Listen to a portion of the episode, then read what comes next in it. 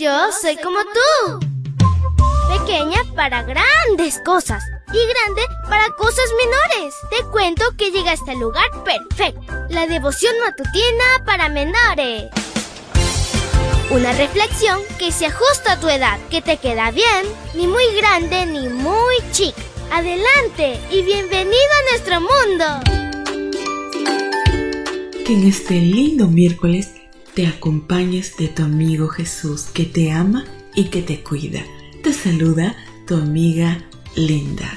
Y el versículo para hoy dice así, dice el Señor, voy a curarlos de su rebeldía, voy a amarlos aunque no lo merezcan, pues ya se ha apartado de ellos mi ira. Oseas 14:4 y la historia se titula Plena Restauración. El efecto de la reconciliación con Dios se compara a un fértil paraje donde abunda el verdor, el agua y los frutos. El aspecto esplendoroso y el olor fragante de la nación sería como un fructífero olivo. Su grandeza se compararía a los grandes olivos del Líbano.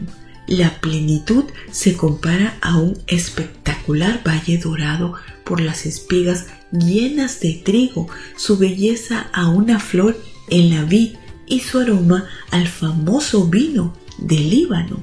Todas estas son figuras de la rica bendición de Dios sobre la nación. En lugar de sequía e infertilidad, Dios le daría a su pueblo bendiciones que le pertenecían desde antaño porque eran parte del pacto. De tal manera que estar en paz con Dios no solo cambia el interior, también el entorno se ve favorecido. En lugar de angustia e incertidumbre reina la paz y el amor.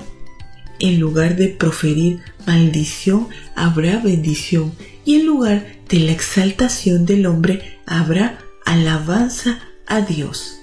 La debacle nacional ocurrió como resultado de seguir a los ídolos que en nada le contribuyeron favorablemente. Pero después Israel los abandonaría al punto que dirían, ¿qué me importan ya los ídolos? Cuando el profeta menciona que sus raíces serían tan firmes como el monte Líbano, se refiere a su disposición de restaurar la fuerza de la nación.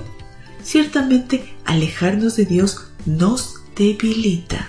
El pecado trastorna nuestras capacidades. Por otra parte, un efecto de volver a Él será la fuerza moral y física. Cuando se mencionan las hermosas ramas del olivo, implica el valor que volvemos a adquirir cuando hacemos de Dios nuestro compañero.